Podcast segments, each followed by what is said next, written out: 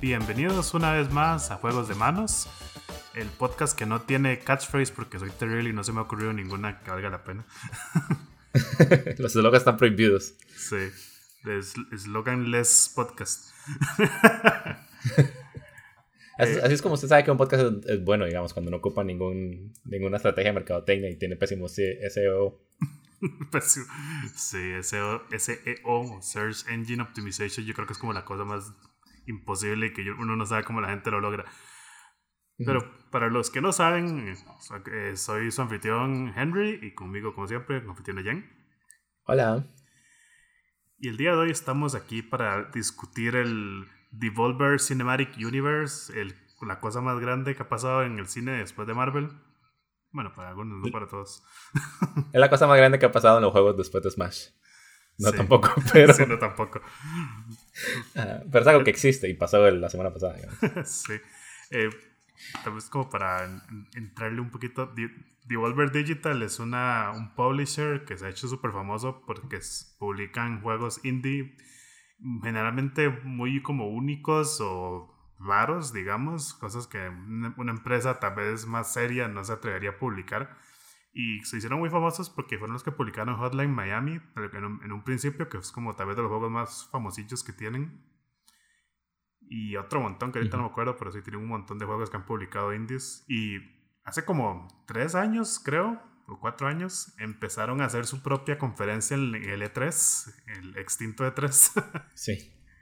Y eh, en un evento súper... Eh, comercial como es el E3, donde todo y claramente ya todo un montón de regulaciones de marketing para que sea lo más exitoso posible y que sea lo más profesional posible.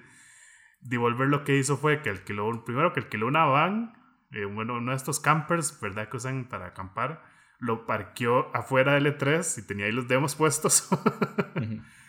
Efectivamente era un food truck de videojuegos. Ajá. Entonces, digamos que eso fue como su primera approach a todo lo que era el E3. Y ya después fue cuando hicieron su conferencia, que era, que era pregrabada primero que todo. Entonces tenían un anfiteatro, un anfiteatro con un montón de eh, actores como público, presentando a la CEO de Devolver, Nina Struthers. Y, y es esta, esta presidenta que no le importa nada, que solo quiere vender, que no le interesa su audiencia, que sabe que todos los consumidores son estúpidos y van a hacer lo que lo que ella planea para ellos. Y es súper gracioso porque Nina, primero que todo, no es una persona real, es una actriz, Chris Red está haciendo el papel de, de, CEO de Devolver. Y segundo, que es el segundo CEO de Devolver, el otro es Ford, ah, Ford Parker. Ford Parker, que tampoco es una persona real, es otro personaje creado para representar el CEO avaricioso de una empresa de videojuegos. Entonces, es como. Esto, hay todo un lore alrededor de Devolver que es lo que hace estos, estas conferencias todavía más divertidas porque la primera videoconferencia estaba súper llena de gore y sangre y un humor muy, muy Adult Swim, que la otra vez escuché que alguien describirlo como humor para adictos, digamos. eh, digamos, ¿cómo se llama? La cosa con Devolver es que la mayoría, la mayoría de los juegos que ellos han publicado son como, tienen como esta estética muy, también no violenta, pero sí como ese splatter gore de la sangre. Entonces cosas como Ape Out, ah, Hotline Miami, ¿qué más han publicado ellos? Uh, Serious Sam, que también es como el otro que son famosillos de ellos. Serious Sam, Ronin, Olioli. Ah, esos son como los juegos de ellos, digamos. Entonces es... Obviamente es, esa parodia de conferencia tenía un público muy específico. Y, sí, se, se, convirtió como en, en, un evento demasiado grande. O sea, además de que la primera conferencia tenía como una cierta historia ya en la segunda que hicieron, ya la historia era más evidente. Al final de la segunda, spoilers, Nina muere. Después en la tercera como que tenemos un una simulación dentro del cerebro de Nina. en la tercera intentan revivir a Nina como en Robocop, pero falla y lo que hacen es hackear dentro del cerebro de Nina para utilizar las capacidades de mercadotecnia de ella para explotar a los consumidores. que es la, la premisa más compleja y innecesaria para un anuncio como de seis juegos, que es todo lo que anuncian. sí, porque eso es lo mejor, digamos, de, de como una hora creo que dura la, la conferencia. Sí, un 40%, eh, un 60-80% simplemente es ellos ahí hablando y continuando su historia y, ahí metimos aquí un anuncio y aquí metimos en el otro. Y sí, el de... Sí, la, la conferencia parece casi que es como el, el, En lugar de ser como la trama principal, es como la, la trama secundaria, digamos. Sí, simplemente es ellos burlándose de la industria, lo cual lo hace súper genial. Sí. Y, y, este último, que fue la semana pasada, eh, yo creo que ha sido el más, más ambicioso porque tuvieron así como los invitados más cool de la historia. Tuvieron a, a Suhei Yoshida de PlayStation. Estuvo ahí presentando Fall Guys. Tuvieron a Phil Spencer de Microsoft también presentando Carrion. Carrion. Carrion. No confundir con la marca de, de, ropa, ¿verdad? Sí, esa marca de ropa realmente nadie la conoce. A mí se me había olvidado que existía. sí. Eh, después de Spencer también tuvimos de invitado a The Witcher, ¿verdad? eh, pucha, se me olvidó el nombre. Ah, Gerard. Sí, Gerard de Rivia. Que tenía que aparecer en, la, en su bañera, pero no quiso, entonces pasó eh, fuera de pantalla toda la presentación. Sí. y el invitado sorpresa, creo que nadie esperaba, era a mi tío de Nintendo, a mi tío que trabaja en Nintendo.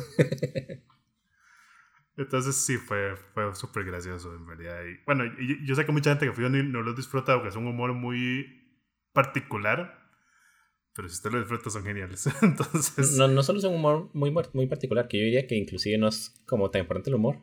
La empresa como sí es como muy niche.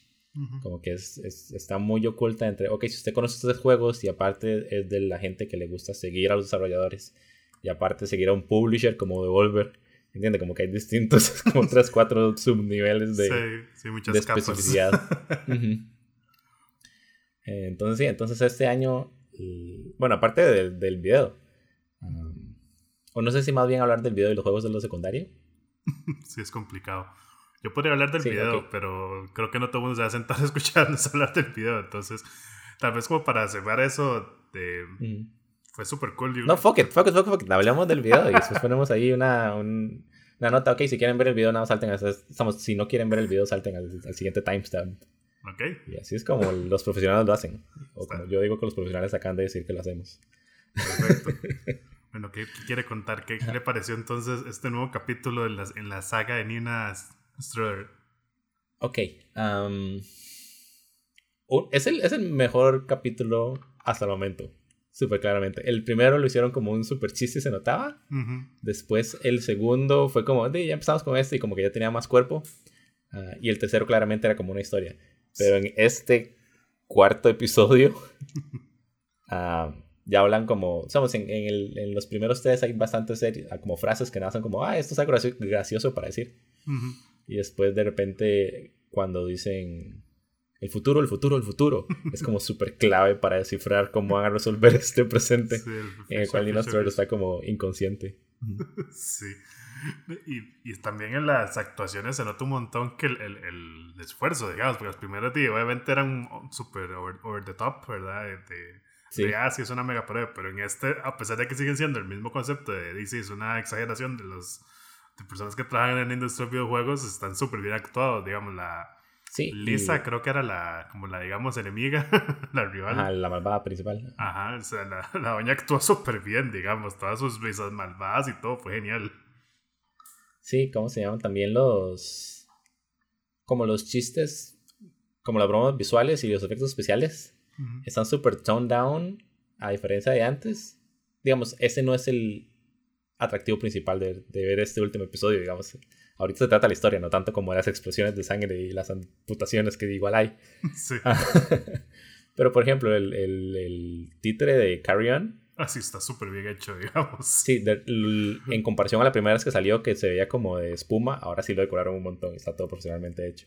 El estudio y la cámara y la cinematografía. Contrataron un estudio que ha salido como en todos los videos. Es el video, es el estudio en el cual sale. Sí, que grabaron Batman, me parece.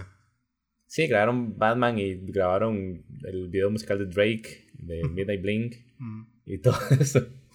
Entonces, como que sí le pusieron un montón a la producción de repente. También es que Bueno, me imagino que tal vez lo empezaron a hacer antes del coronavirus. Ah, sí, sí. Eh, en todos modos, nunca iban a, hacer una conferencia de verdad. No es como que tuvieron un presupuesto para eso. Sí, pero de repente, o tal vez porque se dieron cuenta que iban a cancelar la E3, subió un montón más el nivel de, de producción, siento yo. Sí. Ah. Y, sí, y es lo gracioso porque, digamos, viendo las otras conferencias de, de prensa, por así decirlo, que se que han hecho estos días, más bien uno sabe que la producción es como súper sencilla, que todo el mundo adaptó el, el, estilo de Nintendo Direct. Por ejemplo, la de Ubisoft, que también fue en estos días, eh, era lo mismo, nada más eh, una transición, pone el video, después sale hola, soy... Un desarrollador o el... Mario, Mario Baracos, sí. Mario Baracos trabajando en el juego del A-Team. Y eso usted sabe que es de la persona está de su casa y es este, es como esta, entrarle como una forma más, como que se vea más casual, como, hey, vean, soy como ustedes, yo trabajo desde mi casa también, ¿verdad? Como que, y se esas casas súper lindas más bien, porque fíjate, si pues era bueno, es un desorden, pero, pero sí, como que esa es, esa es, la producción de ahora, más bien es como tratar de hacerlo así más sencillo, como que sea más, más digo, más casual, más que hey, somos como ustedes, pues, todos estamos aquí juntitos. En cambio, de Volver es como, no, fuck it, si, si nosotros trabajan, nosotros subimos la calidad de producción, más bien. Y digamos, la presentación dentro de la presentación, como la meta presentación, pero la presentación de videojuegos que sucede dentro del episodio del, de Volververse. es, es, es, como un Nintendo Direct. Y inclusive yo siento que ese formato del Nintendo Direct, que es Direct, que es súper estéril, y es como las cortinas súper blancas y todo bien diseñado, y vamos a un juego, y después una entrevista, y después vamos a un juego. Siento que eso es más efectivo que todo lo que ha hecho como Ubisoft y EA e Play también lo hizo la semana antepasada. que lo que se dice, van a la casa y es como, ay, vean, y de repente tienen como mal sonido, o la cámara está mal ajustada, o lo están mirando a través de una videocámara, o sea, es súper falso por algún motivo. sí. Entonces, inclusive, la presentación dentro de la presentación era más efectiva para transmitir de qué se trataba cada juego que la mayoría de entrevistas de los otros programas. Mientras que nada será días o un, un, pretexto para sacar el episodio de Devolver. Y también es. Siento que es por eso que quería hablar del. del sí, el Devolver Direct. De la presentación de Devolver. Porque nosotros, como. Podemos hablar de esto todo el tiempo que usted quiera. Pero también la presentación, como sí misma, es un comentario en la industria de videojuegos. Y se trata de que Nina Struthers desde el principio fue como, ok, si Nintendo está haciendo esto, nosotros vamos a hacer esto. Y ella se convierte dentro del universo de la película, digamos. sí. Se convierte como en esta mente maestra que todo el mundo empieza a copiar y es como, ok, sí, todo el mundo iría a hacer como directs digitales en lugar de presentaciones. Pero en este año se cancela E3 en la vida real y en la presentación. sí, y, y literalmente eso pasa, digamos. sí, y, y, lo que dicen en la presentación es como, no, ya nadie quiere más directs. Hay, hay, demasiados juegos siendo anunciados con las cosas en un direct. Hay saturación del mercado. Que es súper verdadero. Y aparte sale Geoff Keighley, o como quiera que se llame ese tipo. Ah, sí, ah, sale dentro de Devolver diciendo que tiene que ir a hacer esa presentación y después ellos se quejan de él. sí. No, y lo mejor es eso, digamos, eh, minutos antes de que empezáramos a grabar, estoy viendo que mañana hay un de esos Summer Gaming que está haciendo Jeff Cayley, donde va a enseñar el control del, del Play 4, Play 5, una cosa así. Entonces, como, o sea, increíble, literalmente estamos viendo como una mini conferencia de juegos por semana, yo creo. sí, mucha gente se queja de, E3 porque sí, que pereza, solo hay como tanta cantidad de espacios y solo es para la gente que puede viajar a Los Ángeles y es el lugar más caro del mundo, y etcétera, etcétera. Pero a fin de cuentas es nada más una semana y para de contar. Son como 11 días de E3 y, y usted se enteró de todo lo que tenía que entrar. Es el momento para, para prestar atención. A diferencia de ahorita que está como esa saturación de noticias 24 horas, como si fuera CNN, pero son puros videojuegos que a nadie le importan. Sí, sí, sí, todos los días anuncia un juego y es como, ok, está cool, pero ¿de dónde salió? No sé, como que ya perdió ese. ese Exacto ese aire de, de, nuevo, digamos, de, emoción. Y, perdió, el prestigio de que sea una conferencia de prensa. Ahora es como hay conferencias de prensa todos los días. Sí. entonces sí, al final lo que decidieron hacer de Devolver Digital Games, que lo estoy leyendo, entonces por eso mi gente. uh, dicen, E3 al principio pensamos que no funcionaba, pero ahora que no está de 3 nos damos cuenta que estos directs por sí mismos, como el, el formato de un direct, sin el, la contrapresencia del E3 no funciona, porque pasa esto, digamos, todo el mundo puede sacar un video en media hora. Sí, incluso Ubisoft que hizo esta presentación la semana pasada eh, diseñó de lo, como la mayoría de juegos que ya sabía que iban a salir y aún así es como, hey, pero esperen porque tendremos un Ubisoft, eh, no sé cómo se llamaban próximamente, entonces como ya de una vez ya anunciaron que van a hacer otro en un mes, una cosa así, dos meses, no estoy seguro. Ubisoft Forward. Ubisoft Forward, este, son muchos nombres, eh, keep track. sí, entonces Devolver en su gran genialidad a lo que dices como si ocupamos el E3 para que el Nintendo Direct funcione, para que el formato del Direct funcione.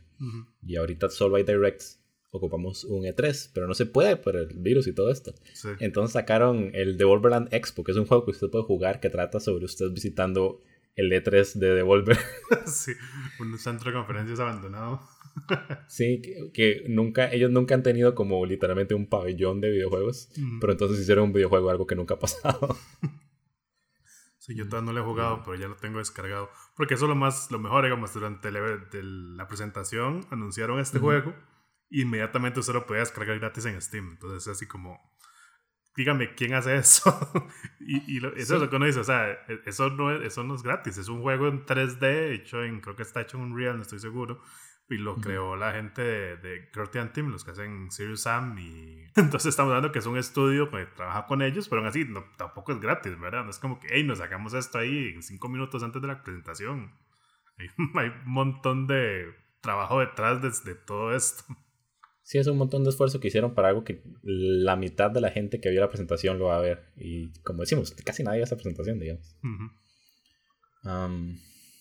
y sí, bueno, yo sí lo jugué. Y es como efectivo hasta cierto punto. Somos como juego es aburrido porque es nada más un pretexto para ver trailers. Ajá. Ah, y spoilers, pero no me importa. Y no me importa lo que supe. spoilers. Uh, dentro del las como el edificio este de conferencias en el videojuego, usted puede ir como agarrando coleccionables para al puro final del juego se abre una página web y usted puede encontrar como información sobre tres juegos que no anunciaron. Oh. Pero tampoco están anunciados, digamos, nada sale como theoverfans.com creo que es la página y salen como screenshots o concept art o algo por el estilo, pero no anuncian nada más. Entonces como di un cool easter egg si no le gustan como esos anuncios, pero igual son más anuncios. Ah, pues, es como juego un anuncio en, de 40 minutos algo así tarde yo jugándolo ah. para desbloquear más anuncios. Sí, sí. Pero funciona súper bien porque di, mientras la gente le, estamos la presencia en el E3 funciona porque hay detrás de escenas y hay acceso exclusivo para periodistas y hay acceso distinto para los jugadores. Entonces, cuando termina, usted tiene opiniones del público y opiniones de los jugadores y aparte tiene behind the scenes, detrás de las escenas, ¿verdad? Correcto. Que es cuando uno se entera de todas las clases y todo lo que usted podía hacer en Cyberpunk 2077 que di, eso solo lo enseñaron detrás de escenas en el I3 del 2018, creo, algo por el estilo. Sí, fue una cochinada hacer eso, pero bueno. pero, pero funciona porque tiene esos distintos niveles, entonces usted de repente le pone atención al E3 porque es, ok, esta es la semana del año que voy a ir a entrar a, no sé, kotaku.com a leer noticias, que no, lo hago todos los días.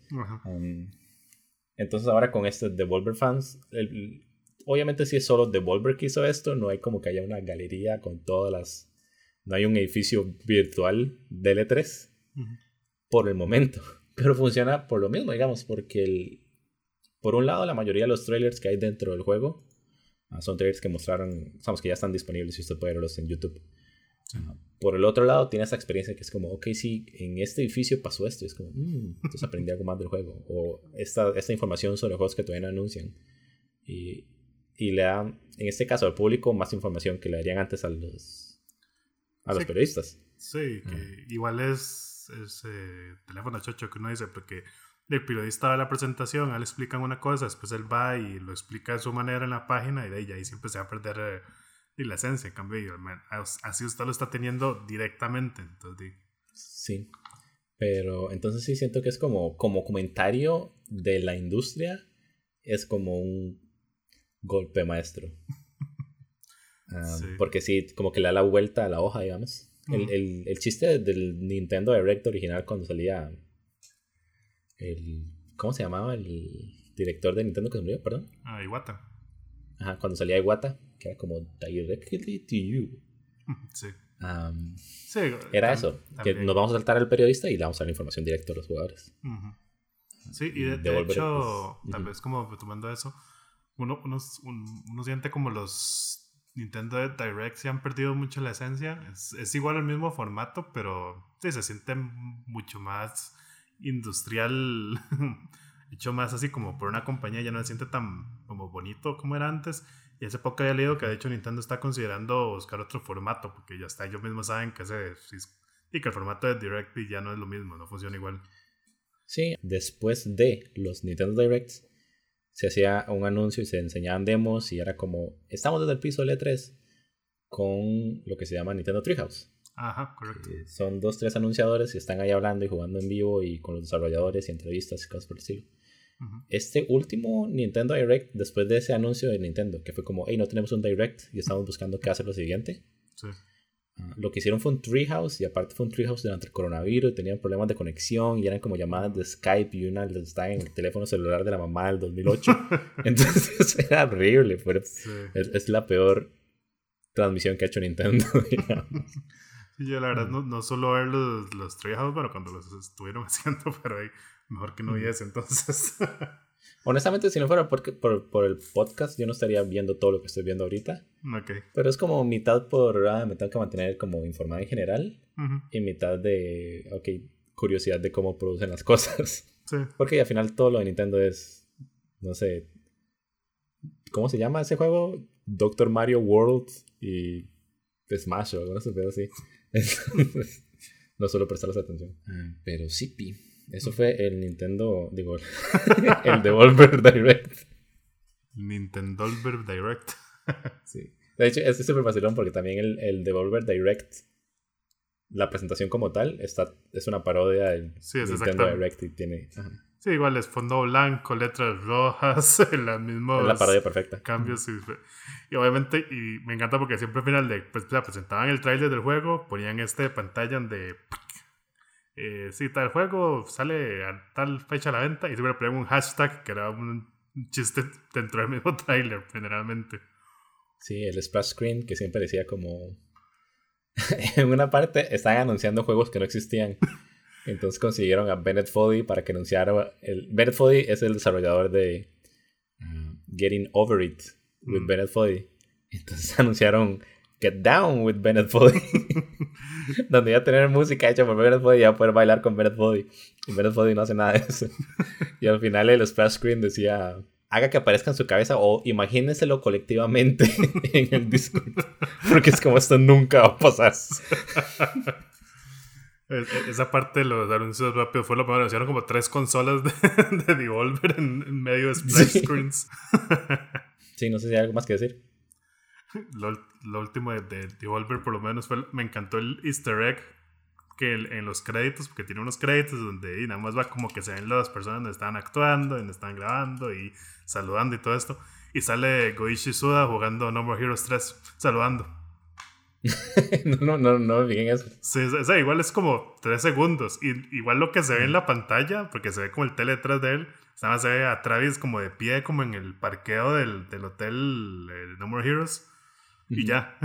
o sea, co- como es como la, la, la, la cereza en el- Sí, sí.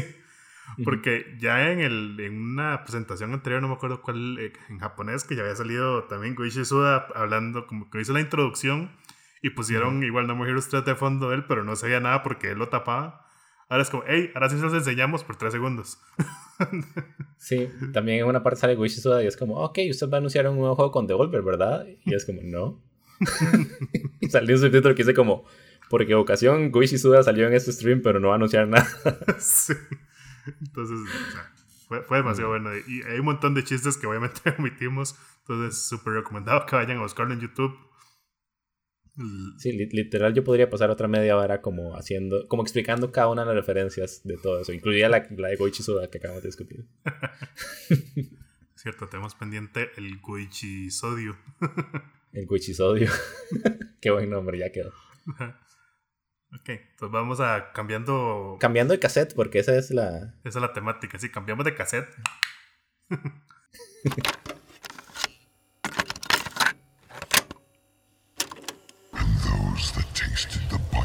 Sword, named him the Doomslayer. Yo quería hablar un poco de, de, Doom de 2016, el remake que salió hace poco. Bueno, hace poco, hace cuatro años. ya hay un Doom 2, ¿verdad? Sí, este año salió el Doom Eternal, que es la continuación. Por eso hago con la especificación, porque así es como están estos dos y Doom Eternal es el más nuevo, para que sepan que no, estoy jugando el pasado porque me costó como 5 dólares y lo he comprado hace un montón. Eh, bueno, así como eh, disclaimer, que yo soy terrible para jugar shooters, pero bajado que ese juego me encantó.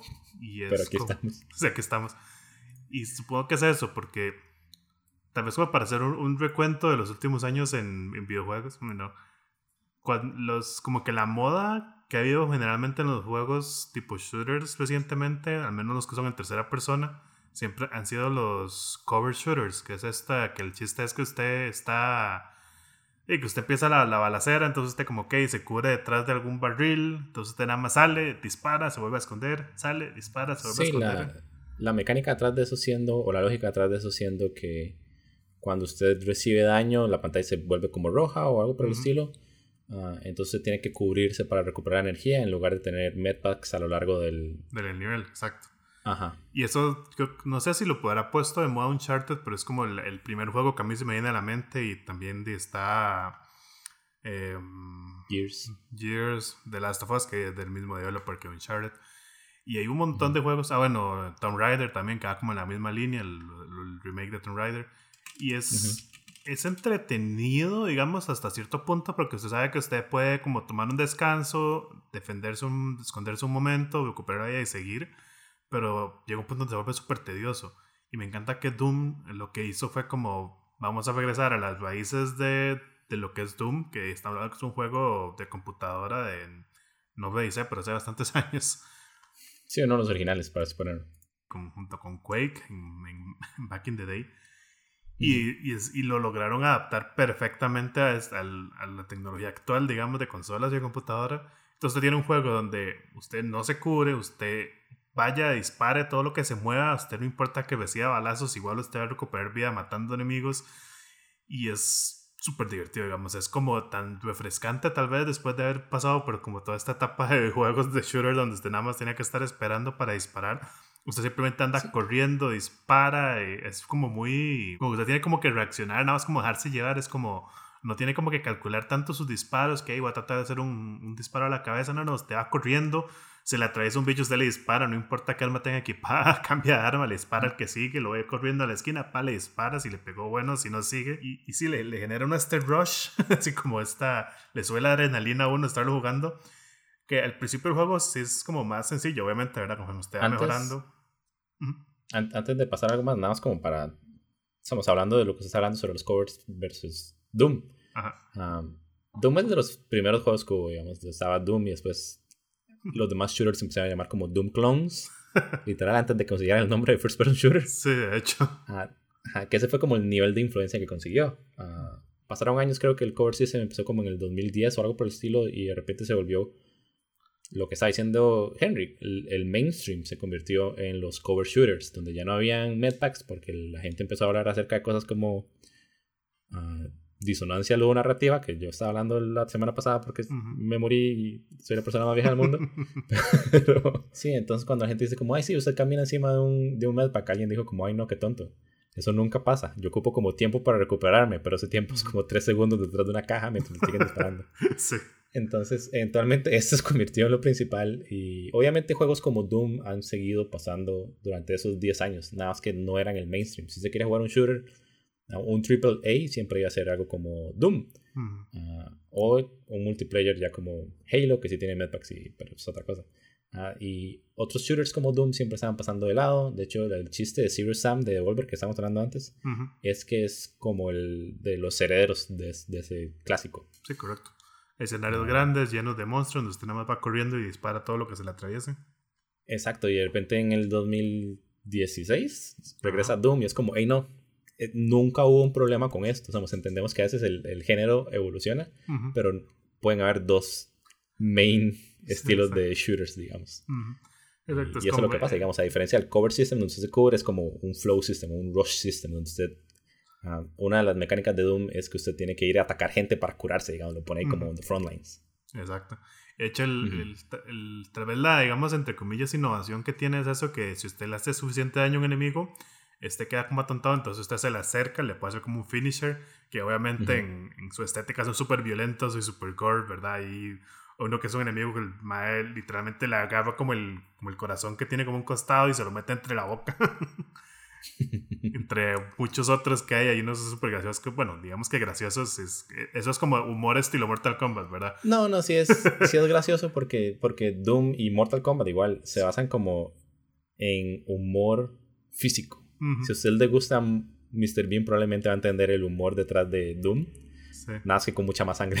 Esa es la diferencia. Es, que eso es. Pero no se lo toman en serio. Es, es el humor es lo primero. Eso es lo que voy, que es como si usted entiende que eso es como una parodia de cómo funciona el cuerpo humano es súper gracioso, pero ahí si, si no le gusta, está bien también. Pero sí, entonces hay un montón de, de, finishers, como digamos, el mismo enemigo puede tener varios finishers dependiendo del, del ángulo que usted le llegue, entonces como... Y hasta eso es súper divertido, como, hey, voy a llegarle a este por la espalda a ver qué pasa, voy a llegarle de arriba saltando, eh, voy a pegarle como por abajo y... Y sí, el, el, juego se enfoca tanto en que usted haga estos finishers, como tanto porque son divertidos de ver, son súper así como que lo mete usted en la acción, y sí, como que cuando, cuando se hace el finisher, el juego siempre le va a dar a usted medkits para curarse.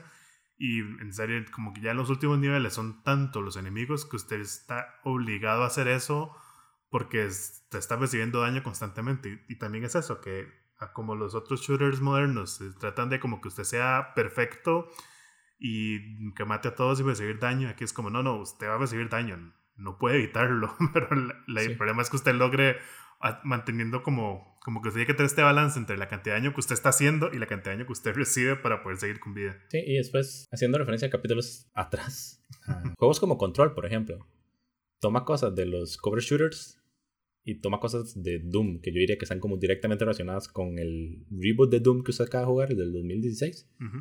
Como por ejemplo, usted puede jugar todo el juego, probablemente sin tomar una partícula de daño, siempre y cuando use el cover bien.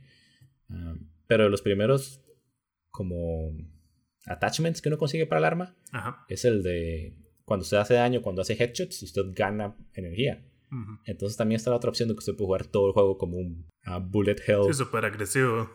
Ajá. Y es como si va a tomar un montón de daño, pero voy a hacer un montón de daño y no va a tener que, no va a tener que cubrirme en toda la partida. Sí, es, es, es como todo, son modas que existen en, en, la industria y todo. Entonces sí, es, es como divertido ver esta moda que tal vez uno, bueno, yo como no, soy mucho de jugar el género, tal vez no lo estaba, nunca lo había notado, digámoslo de esa forma, pero sí es súper gracioso, súper cool verla de nuevo, porque claramente fue un éxito, me acuerdo cuando salió el juego, todo el mundo hablaba súper bien, y hasta ahora que ya lo juego, puedo ver por qué, porque no solamente el juego es divertido de jugar en ese sentido de que, claro, es, divertido andar matando demonios en el infierno y Marte. Pero aparte de eso, el juego no solamente está bien hecho en ese sentido mecánicamente, sino que la historia es interesante.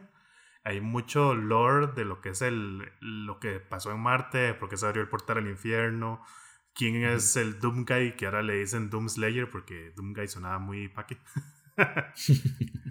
y como que es súper gracioso porque entre las como las notas que uno encuentra, eh, uno se da cuenta que el Doomslayer en realidad sí es el mismo Doomguy de los juegos viejos, que, fue, estaba durmiendo ahí en, en, el infierno y lo encontraron.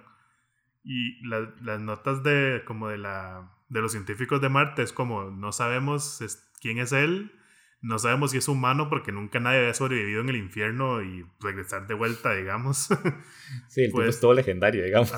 Y después cuando usted está en el infierno, usted encuentra igual notas de los demonios que igual hablan como que este tipo está matando a todo el mundo, nadie lo puede frenar de alguna forma lo encerramos en este ataúd, digamos, cuando usted empieza y que nadie lo saque porque literalmente es la única cosa que puede detenernos. Entonces le da esa le da a entender que hasta los mismos demonios le tienen miedo.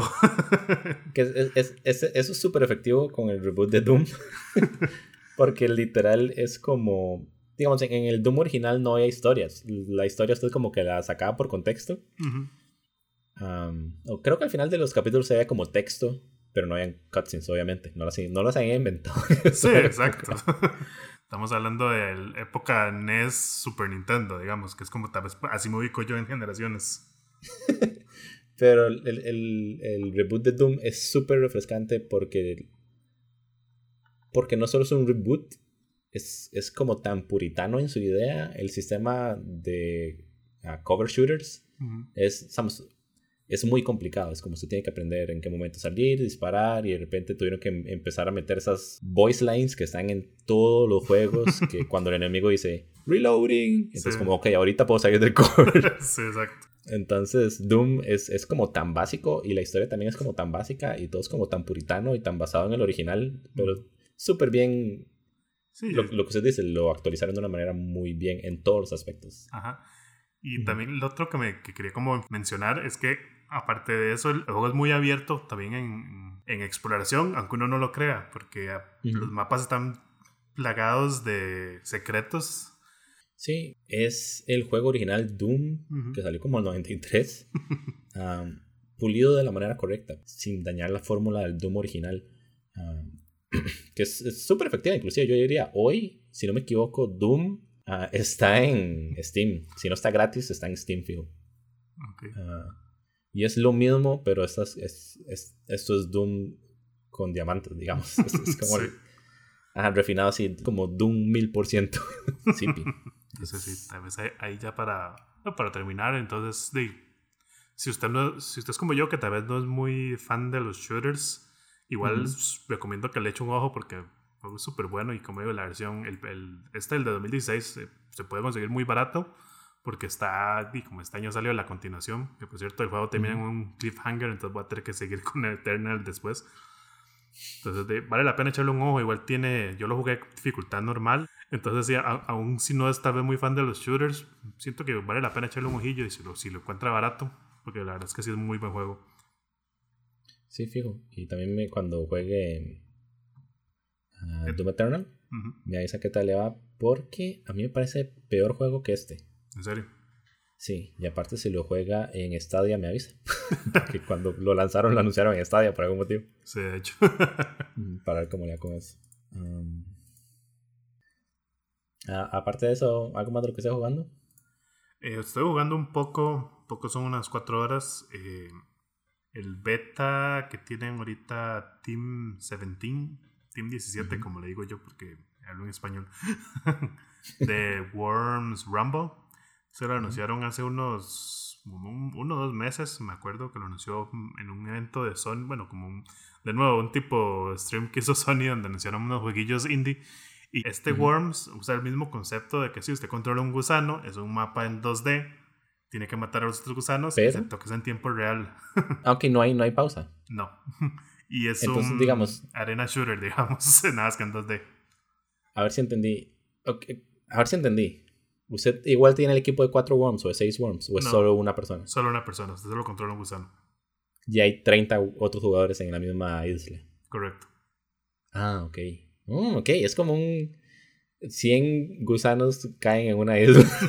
De hecho, eh, el, el, beta no tenía ese modo, pero en el trailer sí han anunciado que va a tener un Battle Royale, porque obviamente va a tener un Battle Royale, pero estoy súper interesado en ver cómo funciona. ¿Y es igual 2D? Eh, sí, bueno, es, es 2D, digamos, sí, es de, de, la movilidad es en 2D, los gusanos sí están hechos en 3D. Ah, es, es 2.5D. Sí, correcto. Ok, ok, ok.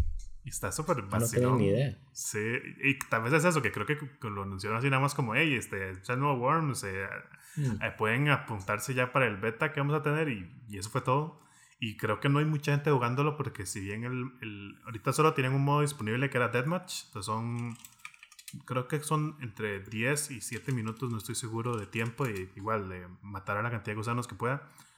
Pero si las partidas se supone que son hasta 32 jugadores, creo que no logré tener un juego con más de 11 personas. Entonces, ah, probablemente si no hay muchas personas ahorita jugando, o tal vez por la hora que yo jugué no me topé con muchas personas, una o dos, pero sí está, el, mapa es bastante grande, digamos, para un mapa de Worms es por lo menos el triple grande de lo que yo recuerdo en Worms Armageddon, por decirle algo. Y son bastante altos. Lo único es que el, el, escenario no es destructible como pasaba en los otros Worms, por razones lógicas, papito se caería uno sin mapa. Pero sí es súper grande, uno dura bastante en, atravesarlo, digamos, y, tal vez, y por eso ahorita se siente muy vacío, porque el mapa es muy grande y hay muy poca gente, pero ya imaginándose el cuarto lleno va a ser súper divertido y, y aún así con poquita gente súper caótico. Porque en Worms una de las cosas como que lo hacían famoso es que las armas explotan, mm, o sea, todo hace muchas explosiones, digamos. Hay, por ejemplo, un arma de las más famosas que es una oveja, que es una explosión gigantesca donde la oveja explota, o hay una que es una banana, que se tira la banana, explota, y, tira otras bananitas que explotan, ajá. Esa sí está en, el, en, este, en este beta y es, usted donde usted ve a tres personas, digamos, en medio combate, esas explosiones por todo lado, balazos por todo lado, tirándose granadas, tirándose bananos. Entonces es súper caótico y de repente usted se da cuenta que quedó solo usted vivo, no sabe qué pasó, o, usted lo mataron, no sabe quién lo mató, lo mató alguien súper lejos. Entonces es como, igual, es el, concepto de un deathmatch o probablemente el Battle Royale va a ser muy parecido, pero con el skin de Worms y funciona súper bien. E-, esa era mi pregunta, porque no me lo imagino, digamos. Para mí el, para mí el principal atractivo de Worms es agarrar cuatro Worms y ponerlos en el lugar específico donde quiero que estén. Y después hacer como la jugada. ¿Entiendes? Como voy a tirar una mina aquí y después el siguiente turno voy a hacer como un chanfle con, con la bazooka para que la mina salga volando en aquella dirección, pero en esa dirección yo había puesto un tanque de petróleo que a explotar y a quemar los otros tres del equipo. Sí, exacto. Entonces, literalmente me cuesta imaginar cómo es Worms. sí, sí no, tiene como ese tipo de cosas, digamos, no hay barriles que exploten. Pero ahí, ahí, juega mucho sobre la movilidad porque usted, es, como es un, dos dedos, se mueve izquierda a derecha, puede saltar, eh, puede hacer como wall jump en las paredes, saltar sobre las paredes. Y aparte de eso, hay varios como ductos de aire donde si usted se mete en los ductos de aire, los jugadores que están afuera del ducto no lo ven. Entonces hasta eso tiene como una parte ahí jugar con el, el ambiente para llegar y entonces sí tiene, tiene como como que quita ciertos elementos que uno está acostumbrado en Worms, pero le mete otros elementos nuevos. Entonces la experiencia es bastante vacilona. Es, es, es, como cuando yo vi el tráiler, por ejemplo, yo fue como, no es lo que esperaba, pero siento que podría funcionar y ya viéndolo jugado un poco es como, en realidad sí funciona. esas, esas mezclas que uno no espera que funcionen tan bien, digamos. Sí, literalmente estoy como súper fuera de mi ambiente intentando imaginarme esto. Igual pues, les recomiendo echar un trailer porque sí es como, como raro explicar, porque está, por ser un juego de, acción 2D, pero un juego originalmente era estrategia. Entonces pueden buscarlo en YouTube, eh, Worms Rumble. Eh, el, ahorita que el beta es cerrado, pero sí ellos pusieron que uno puede streamearlo. No creo que lo streamee porque creo que ahorita cerraba el, el cupo, pero probablemente hayan videos de gente que lo ha estado probando. Entonces, de echar una, una ojeada a ver qué encuentran, básicamente. Sí. ¿Hay alguna arma nueva o algo por el estilo? No, de hecho, antes de eso le quería preguntar. ¿Todavía se mueven los worms súper lento o ahora tienen como más movilidad por todo el combate en tiempo real? Ah, se, mueve, se mueven un toquecito más rápido y aparte de eso hay un roll. digamos, bueno, ahorita solo puede jugar con teclado, entonces usted aprieta el, el shift eh, izquierdo. Entonces el gusano como que se hace una bolita, entonces te va rodando tipo Samus por el mapa y es súper rápido, vamos, te avanza el mapa en dos toques. Tiene como una barrita de estamina, entonces no es como que usted se pueda mover así todo el tiempo. Pero es genial porque usted le sirve para llegar al combate, disparar y si usted la ve fea, se hace bolita y se va en carrera, entonces también es demasiado práctico, digamos. Sí, y a fin de cuentas es como un evasive roll de Dark Souls. que, que, es como la parte principal del combate, digamos como, quitarse el tiro que uno no puede bloquear. Sí, no tiene como ese, obviamente ese invincibility window, o sea, no, es como que usted sea indestructible, pero igual de usted es más pequeñito que su tamaño normal, entonces ayuda un montón. y um, la otra pregunta era esa, digamos, si hay algunas, algunas armas nuevas. no, el beta solo tiene como las clásicas, digamos, solo tiene bazookas, eh, la Escopeta, tiene un super canon que creo que sería. Bueno, esa no, no, me acuerdo si existe, es como una Magnum, digamos, como una pistola sencilla que pega bastante duro. Ah, sí existía. Sí, entonces esa no la recuerdo. Bueno, entonces si tiene esas, usted aparte, eso es el arma principal, usted siempre tiene un arma secundaria que es el bate, que es como su mili, ¿verdad? Cuerpo a cuerpo. Y tiene granadas, tiene la Holy Hand Grenade, eh, la granada normal y la la banana. ¿Y todo el mundo empieza con eso? ¿O hay cajas en medio y se tiene que ir a agarrarlas? Usted empieza con un arma principal al azar. El bate siempre se empieza, pero empieza sin granadas. Y aparte de eso, hay cajas donde usted va y encuentra armas nuevas, em, eh, balas, porque ahí sí hay munición, digamos, a que tomar en cuenta. Y ahí también eh, pueden encontrar medkits, que son, equipos son equipos, entonces digamos, se hace el equipo, solo puede tener uno al mismo tiempo y lo recupera a la mitad de la vida. O puede encontrar unos energy drinks que le dan como un escudo, entonces sería vida adicional sobre el, máximo. Estoy en este punto que suena súper interesante, pero también el juego que era como Modern Warfare con Plants vs. Zombies suena súper interesante y nunca lo jugué. ah, yo se lo jugué, pero no me gustó. O sea, lo, lo probé solo por encimita y es como así, este no no lo sé. Creo que tengo como tres copias de ese juego. Sí, pero como ese nivel de curiosidad lo que tengo. Pero por otro lado, otro juego Worms en el 2020. siento que quiero jugar como Worms Armageddon. es el problema de Worms, que todo el mundo cuando sale un Worms nuevo es como, hey, tiene estas mecánicas nuevas. Es como, suena cool, pero quiero jugar Worms Armageddon. Sí, de hecho, no lo tiene, lo podemos instalar y jugar todo el rato. He tenido, lo estoy hablando con alguien y es como, mm, bueno, cuando esté harto en Steam me lo compro, pero sí, lo quería jugar también. Entonces, sí, esa fue como la otra. Eso no es como ni review ni recomendación, simplemente como algo curioso que, que he estado jugando también. Entonces, ahí. Para, eh, claramente está en mi, en mi watchlist, digamos, de este, bueno, no sé si sale este año, creo que no tiene fecha, tal vez un tentativo 2020, pero la verdad está interesante. les recomiendo echarle un ojillo y si les gustaba como Worms, la verdad es como como obviamente en, el foro de, de, como comentarios ya vi unos posts que era así como que eh, quiero un Worms clásico, no esto, es como, lo entiendo, porque obviamente el Worms clásico es Worms, pero la verdad sí vale la pena. No, no, lo, no lo ignoren solo porque no es lo tradicional, eh, a veces es bueno probar cosas nuevas. Yo, por mi lado, he estado jugando un montón de Minecraft inesperadamente porque nunca he jugado Minecraft. Lo compré como en el 2012. De hecho, creo que lo compré antes. Creo que lo compré en el 2011, tal vez. Fue como ahí está, ese juego que existe. Y, la gente que era alguien estaba hablando de él, digamos. Es, es tan raro como la historia de, de, de, Minecraft en el mundo, porque yo me acuerdo cuando salió. Bueno, no me acuerdo cuando salió, pero me acuerdo como que la gente lo mencionaba. Es como, ok, es un juego que existe. Sí. sí, sorry. Como que una época cuando la gente publicaba cosas hechas en Minecraft, como, hey, alguien me creó este mundo, y es como, wow, qué cool. Después se volvió a ir a la oscuridad. Después lo compró Microsoft y como que tuvo una. Resurgió, no sé, y como empezaron a agregarle un montón de cosas al juego y se volvió súper popular, más de lo que ya era. Sí, es eso. En el 2010 salió como la primera versión de Minecraft. Y desarrolladores y gente de foros y el y bueno, Tixource era como este foro legendario que existe, pero en ese momento era como toda la gente que era alguien estaba en ese foro. Um, y ahora había un montón de indies, estaba Jonathan Blow, y estaba Direct y estaba uh, Hatsune Miku que desarrolló Minecraft. Claramente. Y, y todos estos juegos salieron de ahí.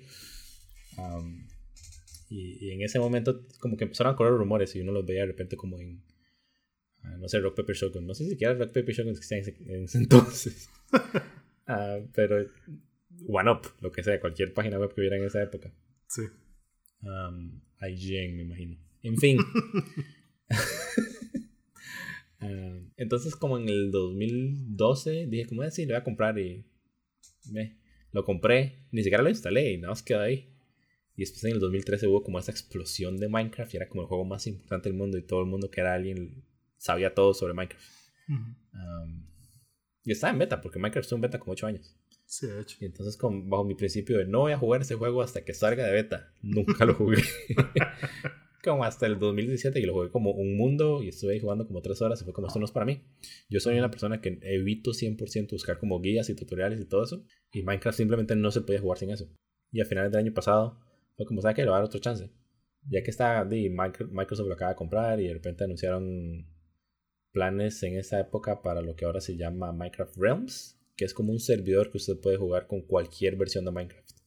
Por lo ah. general, si usted tiene un servidor es como solo para gente en compu, solo para gente en Play o solo para gente en Xbox. Sí, correcto. Y después fue como ah, compu y teléfonos y Xbox y Play 3, 4. Y Wii ahora. Switch. lo que sea, en fin. Ah, entonces ahora anunciaron esto, que es como una versión en cualquier, cualquier persona con cualquier versión de Minecraft puede conectarse. Entonces fui y ni siquiera fue como, me voy a hacer un mundo hace dos semanas. Fue como, me voy a comprar un servidor. y voy a ser admin de Minecraft, un juego que nunca he jugado. y estaba jugando con gente. Y es como el, el time sync perfecto. Siento que eso es como el mayor atractivo de Minecraft en ese momento para mí. Porque por lo general se juega un juego o los juegos de mundo abierto. Por ponerlo así, hay dos tipos de juegos, ¿verdad? Están los juegos de mundo abierto y los juegos que tienen como goals muy claros y específicos y para de contar. Como a grandes rasgos. Y en un juego de mundo abierto, chistes como, dice, voy a dar vueltas por ahí, voy a hacer lo que se me pega la gana. Sí, voy, a ver qué encuentro. Exacto, voy a ver qué encuentro. Y en los juegos súper específicos, como voy a jugar una partida de Tetris, o voy a completar esta submisión, o no sé, voy a enamorar a este alien para Shepard. Um, y usted decía exactamente qué hacer, y es como de A a B, o el mundo abierto es como de A a todas las letras del alfabeto. En Minecraft, usted tiene tres opciones, que es como usted puede hacer de A a B, y usted dice, voy a ir a, voy a completar el juego, el modo historia que ahora tiene. O puede decir como, literalmente voy a explorar durante ocho horas, se voy a caminar y caminar. Y eso fue lo que hice ayer. Ayer me conecté y es como, voy a conectar nada más para ver cómo está el servidor corriendo. Pues como admin siento esa responsabilidad de repente. ah, bueno, él les pasa, ah. el, servidor les pasa activo, digamos. Cualquier persona puede entrar y salir del servidor y él se mantiene en su mismo estado. Exacto, no oh. es... En, hay servidores que usted puede decir, cuando no haya ningún jugador se desconecta y chao. Ah, Ese servidor usted se desconecta y el juego sigue corriendo. Ah, qué interesante. Ah, entonces, de, ayer me conecté y caminé como tres horas. Literalmente agarré una dirección y fue como en esta línea recta me voy a mantener. y ahora hay icebergs y habían osos polares y hay hielo que no sé cómo. Yo quería como agarrar un cubo de hielo, pero todas las herramientas que tengo lo rompen y es como. Ah, y así seguí, seguí, seguí, seguí, seguí. Nada más como por hacerlo. Pero el chiste de tener un. ¿Sabes? O lo más interesante que me ha pasado. Que me ha parecido de tener el servidor es que hay los dos tipos de jugadores, entonces crean como otras cosas. Ah, hay gente en el servidor que está jugando con la intención de completar el juego. Ah, hay gente en el servidor que está jugando con la intención de nada explorar y literalmente usted ve que se conectan es como hola y salen caminando y se van y se pierden de la casa y cuatro horas después regresan. es como traje un montón de ítems y son así como items que yo nunca había visto en la vida. Eso es otra, que está el tipo de jugador que lo que quiere es crear cosas, porque eh, mi sobrina cuando me acuerdo que lo jugaba, igual jugaba en la versión más viejilla en, que estaba de Windows, lo que se ponía era eso, como a construir cosas, como, no sé, una, una casa, un castillo, y después como que tal vez iba a jugar con unos amigos que tenía que también jugaban, entonces como que se conectaban y era como que vamos a explorar el castillo que dice, vamos a hacer eh, algo en el castillo, o matar bichillos en el castillo, cosas así. Y es como... Sí, pero como que, ¿sabes lo que de que eso es como un tipo de jugador es el que hace eso.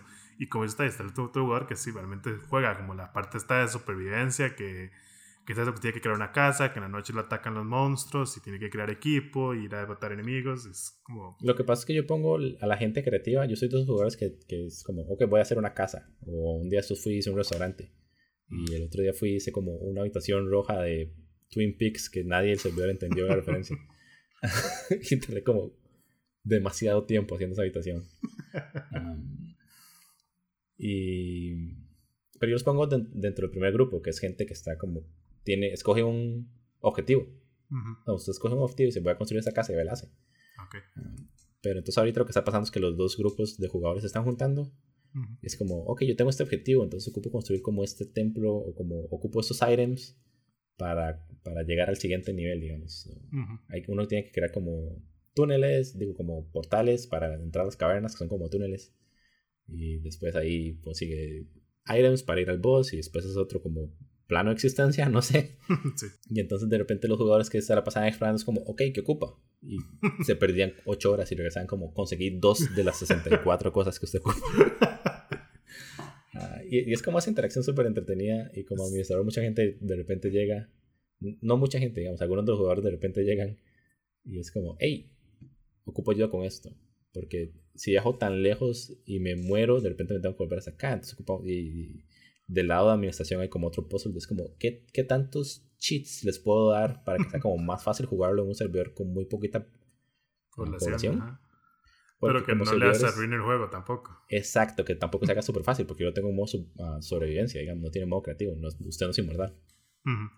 Entonces, eh, no sé, es como una experiencia que yo nunca haya tenido, nunca había administrado un, un servidor. Había administrado guilds. Y administrar un guild, digamos, en Ragnarok Online o en WoW o en inclusive War Thunder, que son como juegos muy específicos de simulación. Ah, es distinto porque más que todo es como manejar horarios, manejar recursos y cosas por el estilo. en Minecraft literalmente es como decir cuando llueve. es, es, como otro mundo. Es convertirse en Dios. es convertirse en Dios. Ah, pero también siento que hay muchos jugadores que literalmente... Por ejemplo, en el, en el sistema de, servidores que yo contraté, porque tuve que pagar la grande suma de 4 dólares. Ah, en el sistema de servidores que yo contraté, la primera, el primer correo que a usted le llega es como, uno, cómo hacer un mundo, dos, cómo ser invencible en ese mundo y darse items y ser Dios. Es como, ese no es atractivo para mí. Ah, y siento que mucha gente lo termina haciendo, digamos, y hay un montón de comandos y todo el mundo sabe los comandos de, de, de, Minecraft, aún si no los ha jugado. Sí, que yo, yo todavía estoy como discutiendo si quiero que la gente se teletransporte, como ya aprendí a hacerlo porque me lo pidieron. Pero es como, mm, también ocupo que se mueran de vez en cuando, porque si no, mañana va a estar listo esto, digamos. Sí, ya te van a ser aburrido. Entonces, sí, es, es entretenido por ese lado. Y aparte, Minecraft como tal resultó ser como más interesante del mundo. Digo, más interesante. no sé por qué el mundo. Y también es eso, que siento yo que usted está entrando a Minecraft como en un buen momento, porque a mí no que antes era más sencillo, más aburrido. Y ahorita sé que hay, o sea, usted puede programar cosas en Minecraft, hay demasiadas cosas. Ah, sí, chao. alguien me dijo como... Ajá. No, no, que estoy seguro que usted no va a hacer eso, pero está ahí. Sí, estamos exacto. Chao. Hay, hay gente que me dijo como, hey, ¿puede habilitar los command blocks? Y es como, no, porque si usted echa a perder algo, yo tengo que debuguearlo. y me voy a poner a debuguear el código de alguien más en un juego que no conozco. Uh, Tomando la anatomía, analogía de ser Dios, su figurita Dios es como, ah, la puta, ¿qué es ese virus? No, no, no, ¿saben qué? Arreglense ustedes. Es como ese chiste que, alguien, que un matemático le pregunta a Dios como, hey Dios, ¿por qué no hay una, hay una teoría unificada de la física? Y eso es como, uno, ¿qué es la física? Y dos, ¿dónde sacaron esas cosas los números? Yo no me inventé nada de esto. pero sí, y aparte como jugador en el servidor es, es interesante porque, di, obviamente yo, como le digo, de repente me hago un restaurante y cosas por el estilo. Y es como, di, ¿qué puedo hacer que sea rápido? pero al mismo tiempo, como son recursos compartidos con el resto de la gente del servidor, no quiero estar gastando los materiales de ellos. Entonces, como encontrar ese, punto en donde mi creatividad es funcional para el resto de la gente, pero sin la presión de la economía, y es un sistema muy comunista donde todo es de todo el mundo y no hay escasidad de nada y todo está... Usted sabe que usted cae lo suficiente va a encontrar 100 mil millones de diamantes, solo que nadie va a hacer esa, ese viaje, digamos. Entonces, es, no sé, es raro hablar de Minecraft después de que pasó una década entera en la cual no lo jugué y salió como el mejor juego de la década al lado de Spelunky. Um, y, disfrutarlo tanto, digamos. También siento que tal vez estoy como un momento donde lo ocupaba jugar. Sí. Porque, por ejemplo, si yo lo he jugado en la U, en los años en los que yo estaba en la U, era como muy. Juegos que tengan un principio y juegos que tengan un fin. Sí. Probablemente en la U jugué 6, 7 veces Chrono Trigger. A menos sé que hubo un año en que jugué tres veces seguidas con los Trigger, digamos, así como back to back to back. Ok. Um, porque era como. La U tiene como. Es, bueno, yo estudié arte, entonces tiene como ese espacio creativo y cosas muy administrativas y pensar cómo manejar recursos. Y entonces ocupaba como algo que fuera muy lineal, que me dijera vaya de A a B y no sé qué. Sí, sí, que le digan qué tiene que hacer y cómo hacerlo y calles. sí, pi. Um, mientras que ahora es como en la vida real con el trabajo y todo eso, tener la libertad de hacer lo que se me pega la gana en Minecraft, eso funciona súper bien para mí y todo lo demás es bonus. Sí, y, eso pasa mucho. Yo siento que a veces uno topa juegos que son buenos, o tal vez sí, sí son que a usted normalmente digamos que le gustaría, pero tal vez usted no está en el estado mental para disfrutarlos.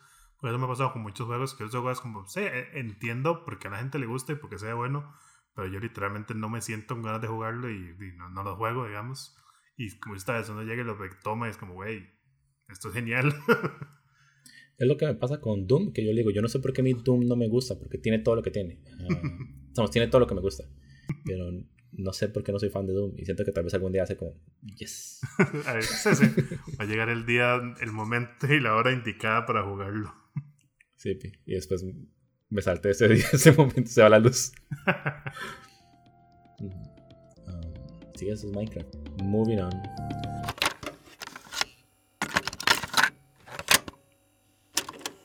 Moving on, para ir dándole cierre al capítulo, vamos a pasar a la sección de recomendaciones. Eh, voy a empezar yo. Mi recomendación de esta semana, de hecho, va a ser de, de un cómic como la vez pasada. Esta vez pues, estaba leyendo como varios cómics de Joe Hill, que es el creador de eh, Lock and Key, que creo que tal vez es como, yo siento que es como el, el, la, el cómic del más famoso que he escuchado, pero me estoy dando cuenta que crea un montón de cosas. Y entonces lo que estaba leyendo ahora es un cómic que se llama Great, eh, W-R-A-I-T-H. Es un cómic del 2014 y es un cómic de horror. Se trata de un personaje, eh, Manix, Manx, fue el, nombre, que es como un conductor de un carro antiguo, como que lo que hace es que se lleva niños a una tierra que le llaman la tierra de Navidad, o Christmas Land, donde son como, donde pueden ser, eh, es, como decir el tierra nunca jamás, digamos, donde ya los, los, los niños no mueren y hacen lo que quieren pero con el spin de que en realidad en este Christmas Land se vuelven como monstruos eh, con dientes colmilludos y pierden toda la empatía. Ajá. Entonces, el, el, este cómic me, me, di cuenta hace poco que en realidad es un spin-off de otro cómic de Joe Hill que se llama NOS4A2, que se pronuncia Nosferatu. que es como una antología también de historias de horror donde originalmente aparecía este personaje y aparentemente tiene una serie también, este Nosferatu no la, no la he visto. Pero sí, este Great se trata solo de, sobre este personaje, como cuenta su, su origin story y después cuenta como una historia de unos eh, reos que los llevan en camino a, a, dejarlos a la, a la prisión y por una serie de eventos eh, terminan siendo llevados por... Eh, Manix a este lugar, Christmas Land, y como tratan de escapar y toda la cuestión. Entonces el cómic es muy interesante porque es, es, como un horror, tal vez como es... No es horror en el sentido de que da miedo, pero sí, es, sí tiene su gore. Pero aún así la historia es como, como ese, este tipo de leyendas como urbanas de que, uy, existe un hombre que si te lleva va a pasar esto, entonces juega mucho con eso. Y entonces tiene como un humor ahí, es como como suave el humor, pero es interesante y aún así es como, como tiene su shock value. Entonces, como me pareció muy vacilón como para recomendarlo. Y no es muy corto, es como 200 páginas, son tres historias las, las que tiene como el personaje. Y, ahora me tocará buscar Nosferatu porque me, me, llamó mucho la atención y quiero saber como más del universo. Entonces, esa es mi recomendación por hoy. Great, welcome to Christmas Land. De Joe Hill, ¿ok? Um, ¿Qué recomendaciones tengo yo? Hmm, ok, Carry On es un juego que lo va a publicar Publisher. Digo, no publicar Devolver. lo va a publicar un Publisher y ese Publisher resulta que es Devolver. y uh, pues se trata que es como un monstruo. El, literalmente se como nada más como una maraña de hilos en la pantalla. Y es un twin stick shooter. Entonces usted mueve el monstruo con el joystick derecho o con, no sé, me imagino que WASD en el teclado y con el, con el joystick izquierdo y con el joystick derecho saca como un tentáculo y puede agarrar personas y puede comer personas para recuperarse o puede como abrir puertas o romper puertas o cajas, lo que sea. Y es importante recuperarse porque el juego es, me imagino que se basa en la cosa que viene de otro mundo o algunas de esas películas retro. Sí. Ah, usted es el monstruo. Eh, literalmente lo, lo, anuncian como a reverse horror, como un horror inverso. Entonces es el monstruo y tiene que defenderse o atacar a los, a los otros tipos. Y solo jugué el demo, tardó como media hora, a lo mucho. Ajá. Ah, a lo mucho, media hora. Pero está súper bien y tiene como esa vibra perfecta de... En cada película de terror hay dos escenas que siempre pasan que es la primera vez que descubren que algo está mal, pero no saben qué. Que es como, hey, sí, ¿se acuerda de Sharon? Y todos como, ¿dónde está Sharon? Y después Sharon no está tan bien, o Sharon está enferma, o Sharon no vuelve a aparecer. Que es como ese primer momento de sospecha. Um, y después, bueno, después pasa la sorpresa, lo que sea, y después hay otra escena en la cual usted ya sabe qué es lo que está pasando, ya sabe qué, qué es lo que está mal, ya sabe dónde está el monstruo, ya sabe que el monstruo es débil contra el fuego o lo que sea. Uh, y ese es el momento de tensión como, ok, ya no estoy en defensa, pero el monstruo tiene la ventaja, digamos, porque las luces están apagadas o porque estoy en otro planeta. Sí. Ah, ese juego son esas dos escenas durante, durante todo el demo. Ah, porque di, hay, hay oficiales de seguridad, entonces obviamente ellos tienen armas y hay como pantallas que dicen como disparen a cualquier cosa que no parezca humana. sí. Sí, porque no está como en, como, en una, como en un laboratorio, digamos, que me imagino que es donde crean el bicho o algo así. Sí, es, es como un laboratorio y a lo largo del demo usted va como desbloqueando más partes de usted o como el monstruo de este bicho raro. y va creciendo. pero sí, atmosféricamente súper bueno y mecánicamente súper interesante. Sí. Entonces, esa es mi recomendación.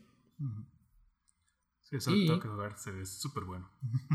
sí, y aparte creo que sale como en agosto. Ah, perfecto. En agosto, en julio, una cosa así, es como ya. Sí, pues eso puede ser un día o tres semanas, no sé, pero ya casi.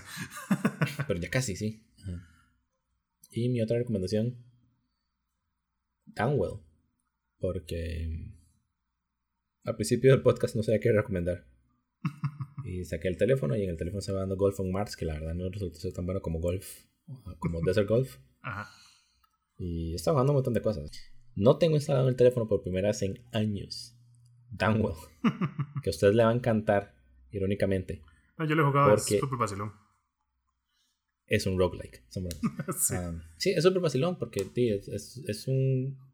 Es como un reverse platformer porque usted va cayendo dentro de un túnel para salvar a su hermana o al gato o algo por el estilo, no me acuerdo. Creo que es para salvar a la hermana que se cayó detrás del gato. Ok. Ah, sorry, si, si, no ha llegado al final no sabía. no, no, tampoco es como que importe mucho. Sí, porque mecánicamente no es un plataforma y está diseñado perfecto para jugar en un teléfono.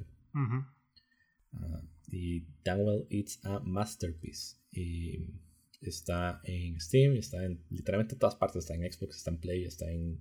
está, en, Switch y se puede jugar con la pantalla invertida y todo. Sí, así que jueguen Downwell. Es un clásico moderno y es publicado por Devolver también. Que de hecho, yo no sabía que Devolver existía hasta que publicó Downwell. ¿En serio? yo me acuerdo, como usted dice eso, que son juegos que existen gracias a Twitter, que literalmente el desarrollador que creo que es japonés publicó como unos screenshots y un video y todo el mundo como, hey, esto se ve súper cool. Y llegó Devolver, hey, queremos publicarle ese juego. Bueno, anyway. Entonces. Anyway. Siento que ya fue suficiente por el día de hoy. Sí, eso sería entonces el, el cue para, como siempre, dar gracias por escucharnos. Esperamos que el programa haya sido de su agrado. Eh, como siempre, pueden encontrarnos en Twitter y en Instagram como Juegos, Juegos Manoscast. Ahora también tenemos un URL de Linktree donde pueden básicamente encontrar los links a ya sea a nuestras redes sociales, a diferentes servicios de podcast donde pueden escuchar el, el podcast si no les gustan, donde sea que lo estén escuchando ahorita. ¿Y su cuenta personal de Twitter? Ah, claro, físicamente no. Eh, lógicamente me pueden encontrar en Twitter como argencr, perdón, arroba argencr. A mí me pueden encontrar como um, twitter.com diagonal http dos puntos diagonal diagonal www.twitter.com diagonal Mima Suites um, y la música de inicio y del final siempre es Strawberry Drive by Seal CMYK y lo pueden encontrar en todas las redes sociales de música SoundCloud, Bandcamp, Spotify y el URL también de él está en la descripción del episodio. Eso sería por hoy. Muchísimas gracias y hasta la próxima. Chao. Chao.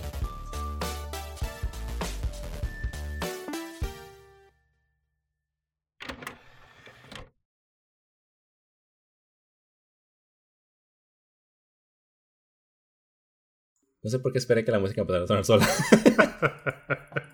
como que siempre, siempre que edito el episodio al final, tengo que editar como tres o cuatro veces ese, ese momento en el cual la música empieza a subir. Ajá. Y ya para ese momento debería estar como un momento súper específico.